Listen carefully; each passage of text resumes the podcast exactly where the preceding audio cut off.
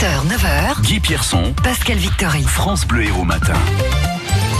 8h30 Pascal, une rencontre de Ligue 1 interrompue à cause de cris racistes. C'était hier soir à Dijon lors du match de Ligue 1 donc entre Dijon et Amiens. Le capitaine d'Amiens, Prince Guano, visé par des cris de singe, Thomas Nougaillon. Prince Guano a entendu ces cris de singe après avoir dégagé un ballon en corner alors qu'il était en train d'encourager ses coéquipiers. Il a pu désigner cet homme qui l'invectivait depuis la tribune. Le pseudo-supporter a très vite été interpellé. Il m'a insulté de singe, mais c'est lui qui était en cage. Je peux porter plainte contre lui. Il peut avoir des poursuites judiciaires contre lui. Mais avec mes valeurs, l'amour, la croyance, la foi, je lui pardonne. La connerie humaine me met en rage. Voilà la réaction en forme de coup de poing d'Antoine Comboiré, le coach de Dijon, lors de la conférence de presse d'après-match. J'ai pu comprendre que le l'idiot, il a été arrêté, donc ça c'est bien. Mais c'est très grave. Et puis euh, après, je suis peiné pour le pour lui, pour Guano, pour le joueur. Quoi. Le joueur a décidé de ne pas porter plainte, contrairement au Dijon Football Côte d'Or, qui lui va saisir la justice. Antoine Comboiré. De voir mon club porter plainte, euh, voilà, ça me ravit, ça me rassure.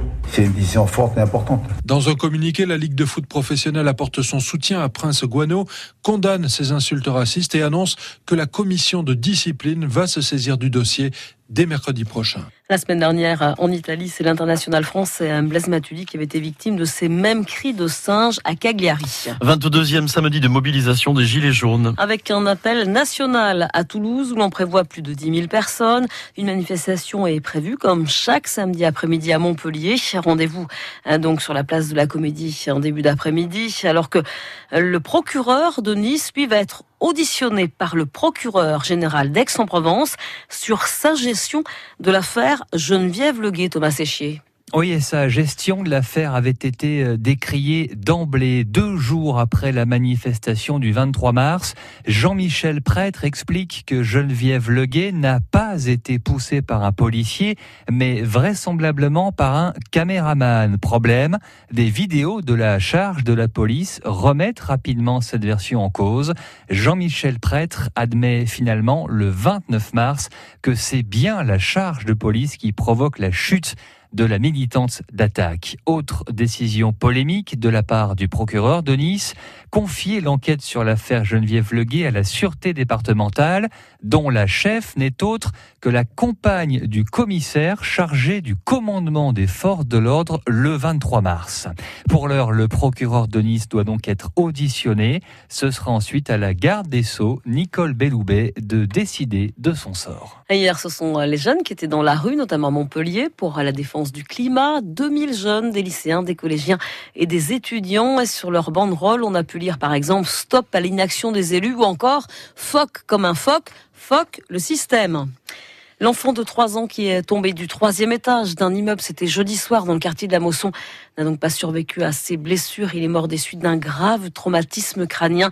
Il avait échappé à la surveillance de sa maman, s'était rendu sur le balcon, avait grimpé sur un tabouret et a basculé dans le vide. Quasiment tous les timbres de collection et les pièces de monnaie rares qui avaient été dérobées dans un magasin de philatélie de Béziers, c'était en fin d'année dernière, ont été retrouvés. Ainsi d'ailleurs que les deux voleurs présumés, deux braqueurs endurcis qui ont été écroués. La salle de simulation des accouchements de la fac de médecine de Montpellier, officiellement baptisée. Et baptisée salle Agnès McLaren. Cette écossaise, née en 1837, a été la première femme diplômée de la fac de médecine de Montpellier en 1878. Elle a consacré sa vie à la défense des femmes. Cette salle a été inaugurée hier en présence de son petit-neveu. Alors rien à voir bien sûr avec les moyens de son époque. C'est une salle ultra moderne, nécessaire hein, pour les futures sages-femmes, comme l'explique le docteur Blaise Debien, urgentiste et co-animateur de cette salle de simulation. Aujourd'hui, vous savez, la durée de séjour d'un patient dans un hôpital, euh, c'est finalement très court. Et euh, ce délai très court a un désavantage, c'est que euh, l'apprentissage du raisonnement clinique n'est pas à ce rythme-là.